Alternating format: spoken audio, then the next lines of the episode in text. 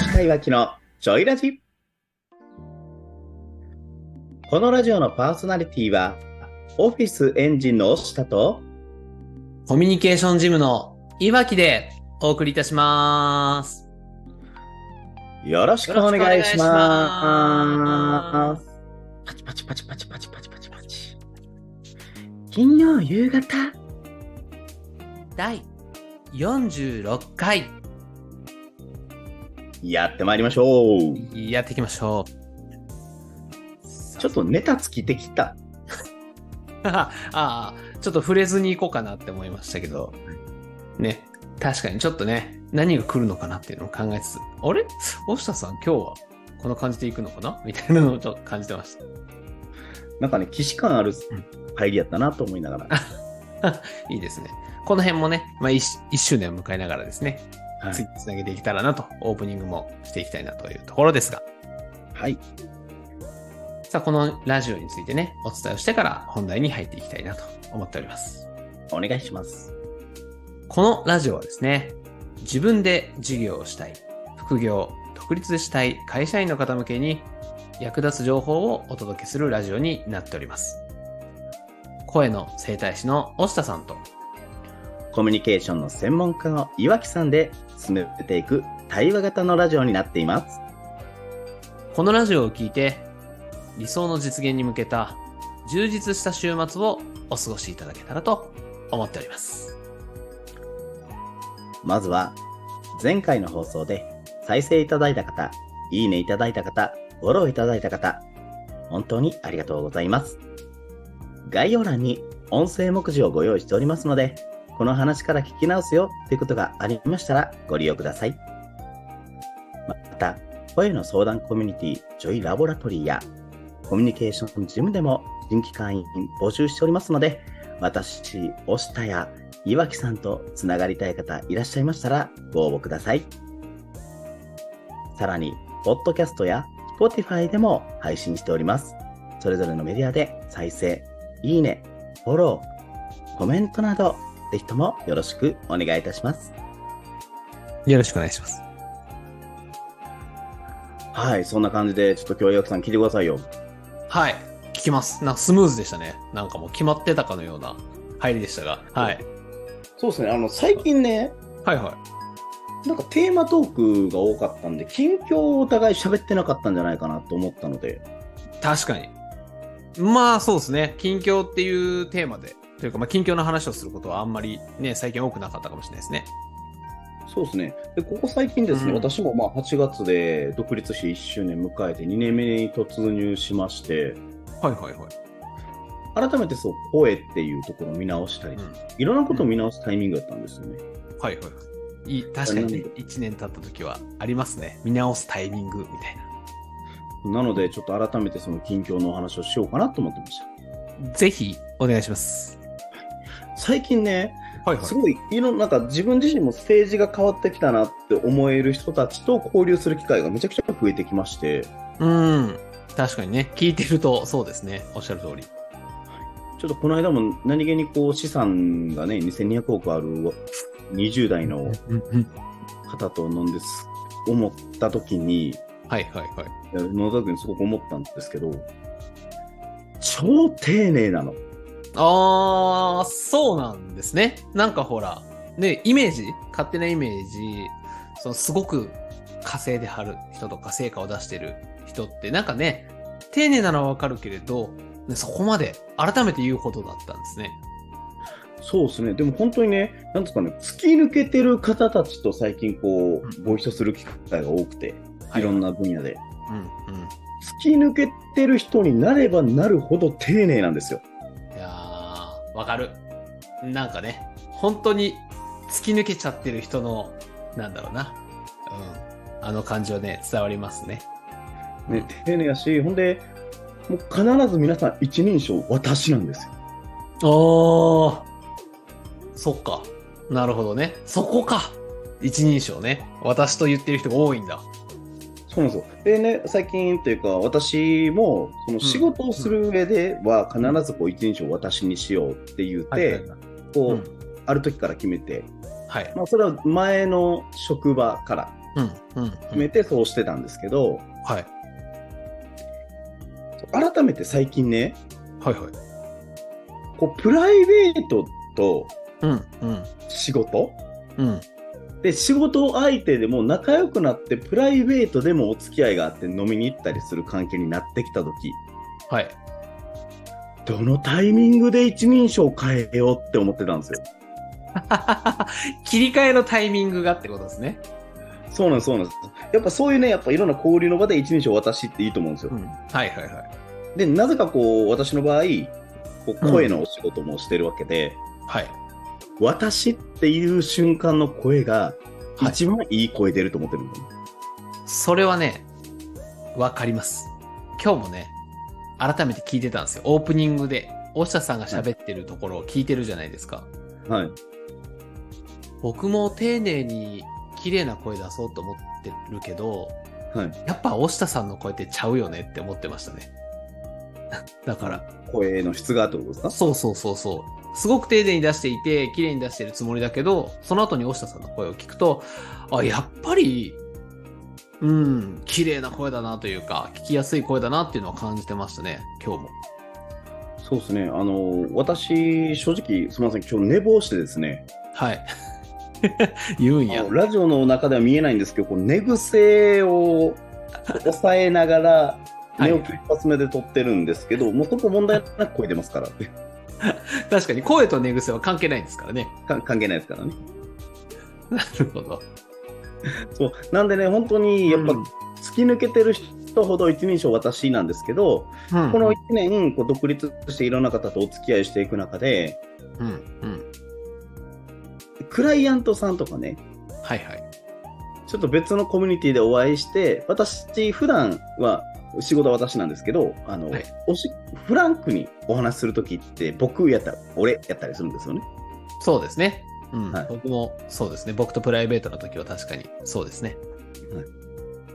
で、そのフランクな方が、どうも私のキャラ的にはいいらしいんですけど、うんうんうん。うんで、本質的にはそのフランクな方だと思ってるんですよね、私も。はいはいは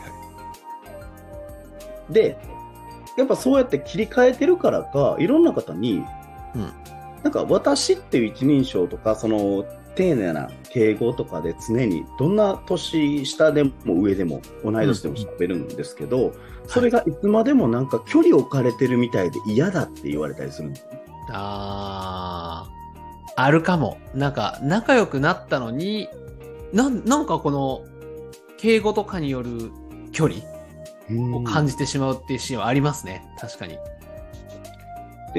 特に私人とお話しする時とかも、うんうん。生地こう声がこういう声なので、うんうん。でこれほんまに最近言われたんですけど、こういう声の持ち主って丁寧にすればするほど距離を感じるって言われる。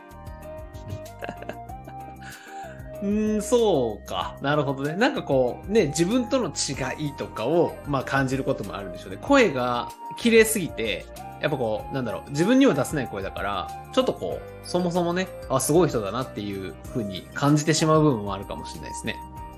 そうなんですかね。ちょっとそれがね、なので、ちょっとその言葉とか、言葉遣いとか、一人称とかって、どのタイミングで切り替えようかなって思うんですけど、岩木さんはいつもこうどのタイミングで切り替えはるんですか？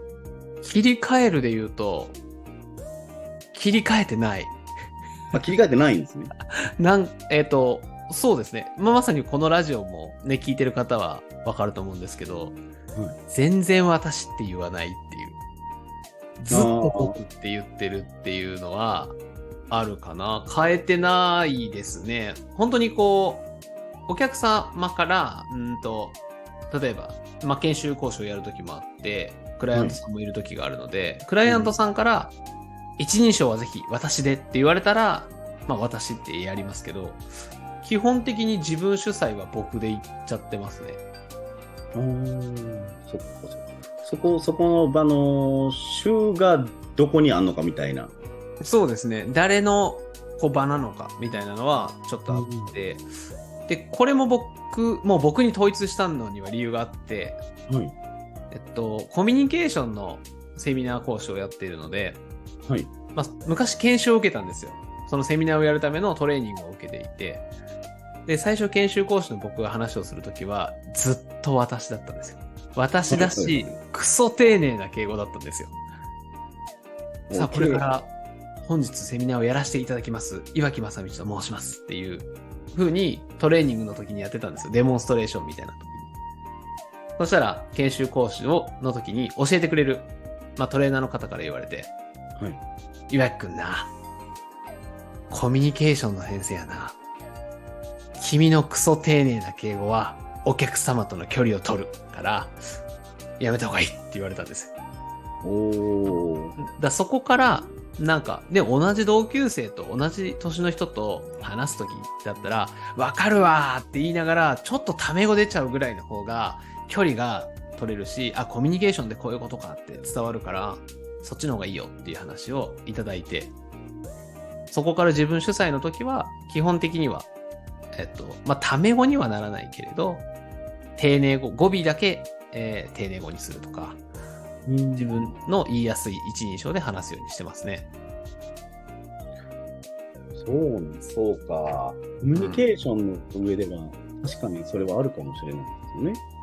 うん。なんか変にね、距離が空いてしまうというか、そこはあるみたいですよ。なので最近私よくアナウンサーさんと間違われるんですよね。そうでしょうね。確かに。すごくこう、話し方というか、声質といい、なんだろうな、立ち振る舞いが、シャキッとしてるというか、ピシッ、ピシッとしてるので、本当にアナウンサーって言われても、あ、確かにそうかなって思いますもんね。ええそういう意味では見せ方はいいんかもしれないんですけど、なんだろう、自分の本領発揮してないんですかね。引っかかってるんですね、じゃあ。いいと思ってるけど本領発揮できてないってことは、なんか引っかかってますね、自分の中で。いや、なんかね、この1年振り返って改めて、はいはいはい。なんだろうって、本来相手とのコミュニケーション取るときに、うんうん。もしかして引き出せてないものあるんじゃないかなとかね。あー、なるほどね。うんうんうん。わかるわかる。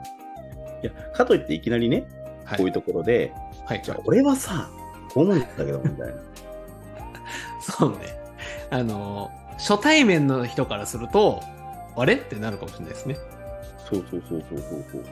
うんでだから、ね、切り替えるタイミングってどこなんだろうなーって思って、ここ最近悩んでることが多いですね。なんか、こう、具体的じゃなくて申し訳ないですけど、うん違和感感じた時でいいんじゃないですか？違和感感じた時か。だって、まさに今違和感を感じてるんじゃないですか？だから、うん人によって、なんだろう、関係性構築が済んだ時というか、あ、こ、うんここでこの人とちゃんと繋がったよね、みたいなシーンってあると思っていて、うんうんうんうん。そのタイミングで切り替えていくっていうのはいいんじゃないですか？なんか最初っから俺はって言ってる人とってなるとちょっとこう距離感もあるし、で入り口はもう私で全然いいけれど、途中でこう、あれ？もう私というより、まあ俺なのか僕なのかわからないけれど、あ、今かなっていう切り替えのタイミングを見つけていくっていうのも面白いかもしれないですね。切り替えのタイミングか。そうですね。うんちょっとそれを探りながら、うんうんこの2年目は距離を縮める人を作っていけたらいいなと思います。それとレベルアップですよね。なんか、今の丁寧な私でこの結果を出してきているから、これでこう、大下さんがどっかのタイミングで、こう、私から僕とか、俺というか、距離の近いところに変えていくと、さらに大きな成果が出てくるんじゃないかなと。その、ご自身でね、本領発揮できてないんじゃないかなの部分が発揮された時が、より面白くなるのかなって、なんか聞いてて思いましたね。ありがとうございます。じゃあそれをちょっと目指していこうかなと思います。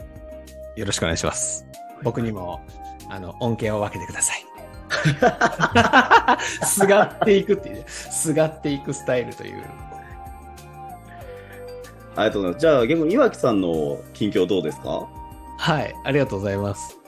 えーっと、僕はですね、先週、あの、大下さんにはね、こう、昨日今日とこう話す機会があったので話してきたんですけど、はい。あの、大師匠にちょっと久しぶりに会ってきて、大師匠、師匠のさらに上ってことですね。そうですね。1年ぶりぐらいにお会いさせていただいたんですけれど、はい。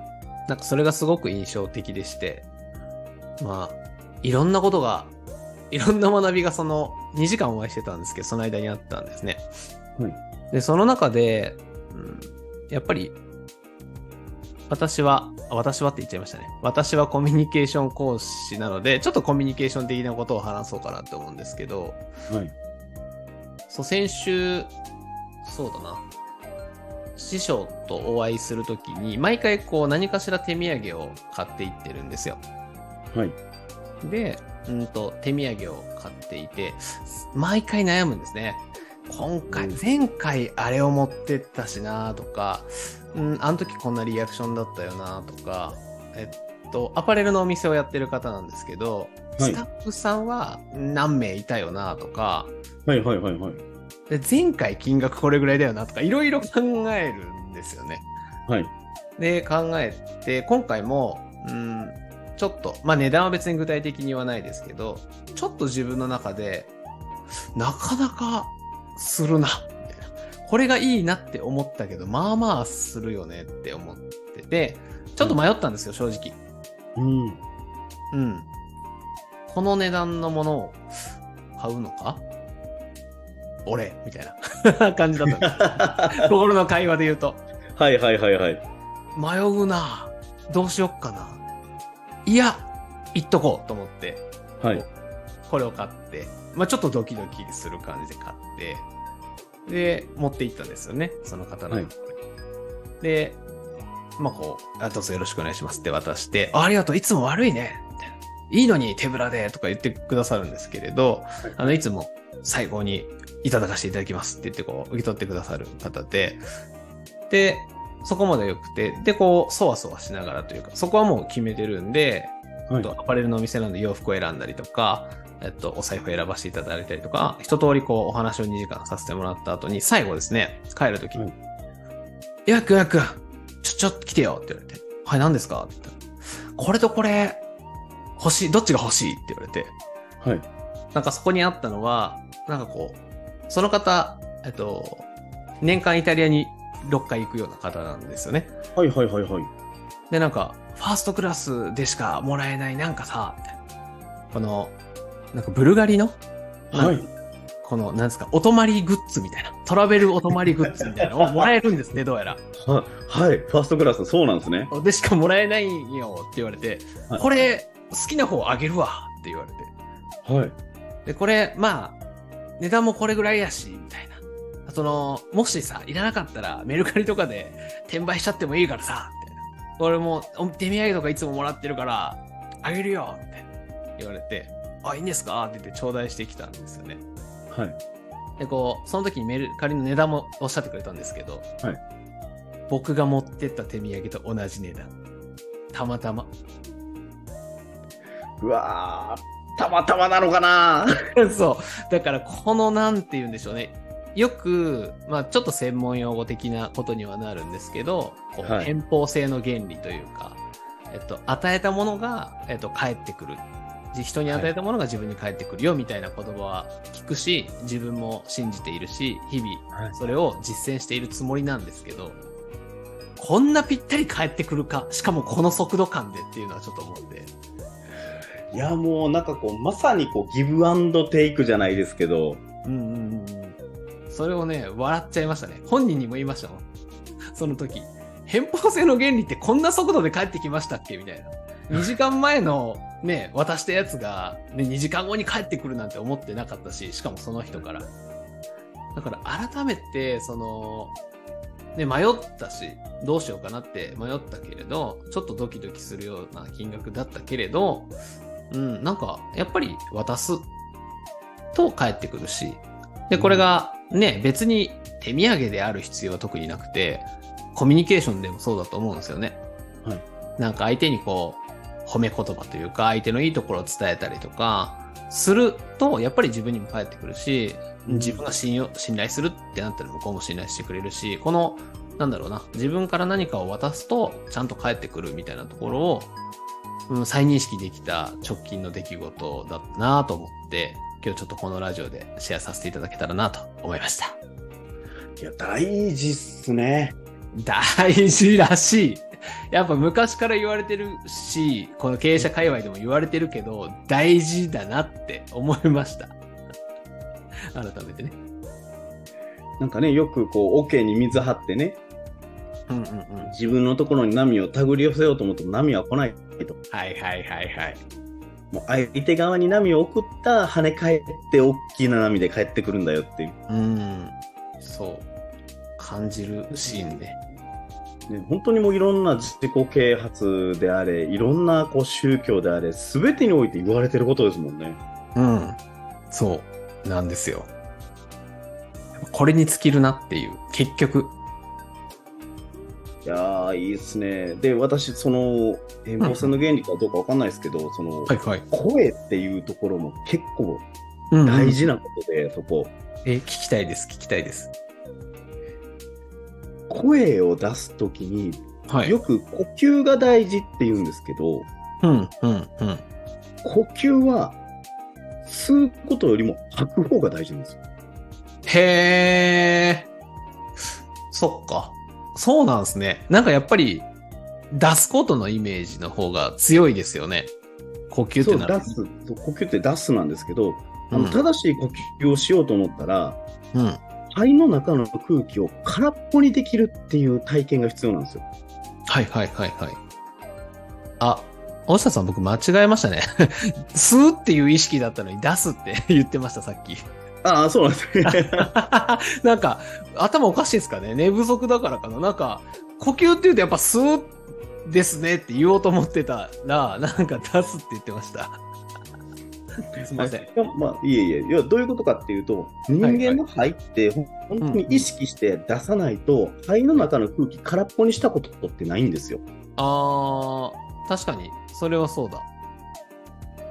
で、要はどういうことかっていうと、2, 2リットルのペットボトルに水を入れて、うんうん。常時新鮮な水を300ミリリットルずつぐらいしか交換してないようなもんなんですよ。へえ、じゃあほぼほぼじゃないですか。全然交換できてないじゃないですか。そう全然交換できてないんですよ。うんうんうん。で、それって良質な空気って言えないじゃないですか。そうですね。使い回しがほとんどですもんね。だからもうほとんど空気を一旦吐き出す。はあ、なるほど。その空気、空気をしっかりと吐くっていうことができて、新鮮な空気が吸えるので、うんうんうんうん。そっか。確かに。そうですよね。さあじゃあ皆さん、深呼吸しましょうって言われたら、吸うから始めますもんね。そう吸うから始めるんですけどね。うんうん。確かに。で、深呼吸に関しても、あれ、吸うよりも吐く方に意識を向けたら、本当の意味での深呼吸になるので、ああ、それは意識してないですね。うん。確かに。そうか。うんそれも偏方性の原理か。吐くから入ってくるのか。空っぽにするから入ってくる。っていう。そうですね。だから出すのが先ってこと。ああ。え、むず、難しいですね。出すのが先で呼吸してくださいってあんま意識したことないですね。そうですね。で、しかも、肺の中の空気出し切るって、僕は私普段トレーニングとかもやるんですけど、はい、はい。あのね、こう意識持っていかれそうになるんですよ。え？そのレベルなんですね。もうあのーってこうずーっと吐き続けて、吐き続けて吐き続けて、限界までまだ吐ける、まだ吐ける、まだ吐けるで吐き続けていくと、目がチカチカしてくるんですよ。限界、限界を迎えそうになってるじゃないですか。で、その時に思いっきりこう、鼻で息を一気にグッと横隔膜を下げて吸い切るっていう。はい、はい、はい、はで、その瞬間に、だから空気が入れ替わってるっていうのが体感できるんですよ。い。へえ。それはやってみたい。経験したことないですね。あの、今度お会いした時に一回やってみましょう。はい。ちょっと僕が倒れない、目がチカチカする直前ぐらいでお願いしたいですけどね。やばいな、みたいな。そっちを経験したかったんじゃないんだけど、みたいな感じになるかもしれないです。でもそれを私は普段こう、ね、朝バーッと走って、全速力で駆け上がって、息が上がってる状態でそれを何回かやったことがあって。ええー、怖っちょっと横隔膜鍛えて、肺鍛えるのにちょうどいいやと思って。追い込みますね、本当に。ね、それ、まあ、未だにたまにやるんですけど、はいはいはい。肋骨の周りから、はいビキビキビキビキビキっていう音がするっていう。もう、あれですね。全集中の呼吸じゃないですか。ねえ、もうまさしくそんな感じでやってますけど。えー、すごいな。やっぱあれなんですか？追い込んだタイミングで、それをやることによって、なんですかね、限界値というか、この許容値みたいなところが上がっていくっていうのはあるんですか？やっぱり。そうですね、この1年、実際そのトレーニングが意味あるものなのかどうなのか自分で実験してやろうと思って、なるほど。人体実験をしてるんですね。そうですね、してた結果、やっぱ、なんでしょう、その、より声になる元の材料は多く手に入るようになったなって思ったの良質な材料が。うん、うん、うん。これ聞いてもいいですかね？はい。この、うーんと、そうだな。しっかりと息を吐き出して吸うことによって出す声の質というか、僕、まあちょっと初心者、声初心者なんで、はい。こう日頃生活していて、どんなえ、どんな変化があるんかなと、そこをできるようになると、とかって聞けたりします？そうですね、その人体実験じゃないですけど、自分で実験した結果、この1年で私自身も声の質が変わってるなって思えてるんですよね。ああ、レベルアップしてる。はい。なるほど。具体的にはこう声の声量とか、えっと、声の何ですかね、綺麗さとか、なんかどういう感じですか？声量、綺麗さっていうよりか、声の強さって感じですかね。あ、強さね。なるほど。で、まあ、声って要は、ねはい声帯で作った原音って言われる振動、声ってただの振動なんですけど、はい。この振動がより安定したものになったなっていう認識です。ああ、なるほど。ブレにくいとか、そういう感じか。安定していくのか。そうです。ブレにくいので、どこまでもこうスコンって通っていく声。ああ、いますね。声通る人。そうか。ああいう声になるのか。そうなので、あの居酒屋で、ね、スタッフさん一発で呼べる声になります。あ、いいですね。それはちょっと欲しい能力ですね。うん。無駄に使ってる気がするな。コロナも明けたしね、そろそろその能力いるかなと思いながらね。ただね、はいこ。の能力発揮してもね、最近言われるんですよ。なんでしょう？あお兄さんって言って、はい。ちょっとこれ、注文、ああの、QR コードでお願いします。なるほど。タッチパネルとか増えてるからね。そうそう。あの、QR コードから注文お願いします。そうか、居酒屋でコミュニケーション取れなくなってきたんだなって思いました。あーちょっとね、あの、コミュニケーション好きの大下さんからしたら、ちょっと寂しい。あ、でもわかるな。わかる。すいません、今日ちょっと広がっちゃったな。なんか、いえいえそろそろ締めようかなと思ったけど、はいわかるっていうのがあって、はい。なんか、僕よく行ってる居酒屋があるんですよ。毎月行ってる居酒屋があって。で、こう、まあ、このラジオでも何回か言ってるんですけど、そのおかみが可愛くて好きなんですよ。おうただのね主、ただの主観。ただの主観なんですけど、で、こう、こっちとしたら、こう、まあ、おかみだけじゃなくて、なスタッフの方とコミュニケーションが結構したくて行ってた。はいはいはいはいあ。のコミュニケーションがたな楽しいから言ってたんですけど、今、大下さんが言った通りです。最近タッチパネルになったんですよ。QR じゃないけど。あなんかね、寂しいです。なんか。あれ？なんか、注文はこちらでお願いしますって言われて。いや、便利なんやけど、会話楽しみたいって、最近思ったんで思い出しちゃいました。あ、わかります。あのーね、スタッフの方が今まで食べて一番美味しかったんどれって聞いてみたりね。そう、そうそうそうそうそう、そうなんですよ。そういうのがしたいのよ。私。ね、大事ですよね。大事です、大事大事。それで、リピートになってる人も結構いますからね。特に飲食店の場合は。そのファンになるってね、スタッフさんのファンになるってあるし、うん、うん。えだからもうロボットとかがね、最近運んでくるじゃないですか。はいはいはい。そうですね。ファミレスとか行くと、僕はよくお会いします。ロボットさんと。よくお会いしますよね。ロボットさんにおすすめ聞いても教えてくれないんで。確かに。作業だけですもんね。ありがとうございます。食事楽しんでにゃーみたいな。ガストやん。さすがですね。そう、ガストです。そうそう。なんかね、ちょっとね、その辺はこう、便利なんだけれど、ね、トレードオフ的なね、ものがあるよねっていうのは、ありますよね。まあ、僕らのようなこう、コミュニケーションのなんだろうな、に飢えてるというか、コミュニケーション大好きな人からすると、ちょっと寂しい部分もありますよね。そうですね。なんか、もうちょっと間がないのかなって思っちゃいますよね。確かに、いいとこ取りのようなね、ものは、確かにそれは感じますね。さあ、なんでこの話になったんでしたっけ？まあまあ、ちょっと今週もね、はいなんかこれ以上長くなりそうな気もするので、はい。ありがとうございます。切ってもらって。で、えーまあそういうことで近況っていうことでしたので、うん。はいはい。まあまとめをするとしたら、はい岩木さんのまとめはどうですかね、はい。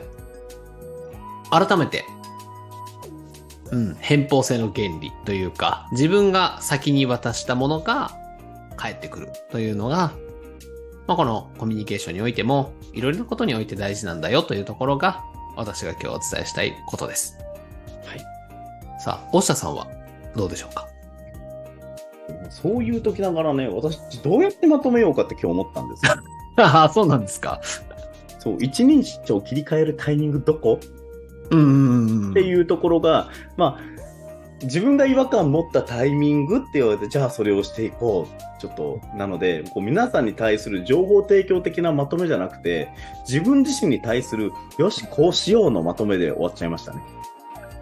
でもいいんじゃないですか？なんか、悩むとき絶対あるじゃないですか。僕もこれ悩んでましたもん。一人称切り替えるタイミングに関しては。あ、そうなんですね。はい。そうそう。だから、来る、なんかね、事業をされていたりとか、人と関わるお仕事をする場合は、やっぱり出てくるというか、どこで切り分けるのか、みたいなね、ところが出てくると思うので、はいいタイミングなのかなと思いました。い。わかりました。ありがとうございます。ありがとうございます。では、この押したいわきのジョイラジはですね、毎週金曜日18時より放送しております。この音声を聞いて少しでもいいなとか、ためになったなと感じた人は、いいね、コメント、フォローをよろしくお願いいたします。今日も、このラジオのパーソナリティは、コミュニケーションジムの岩木と、オフィスエンジンの押したでお送りいたしました。良い週末をお過ごしください。バイバーイ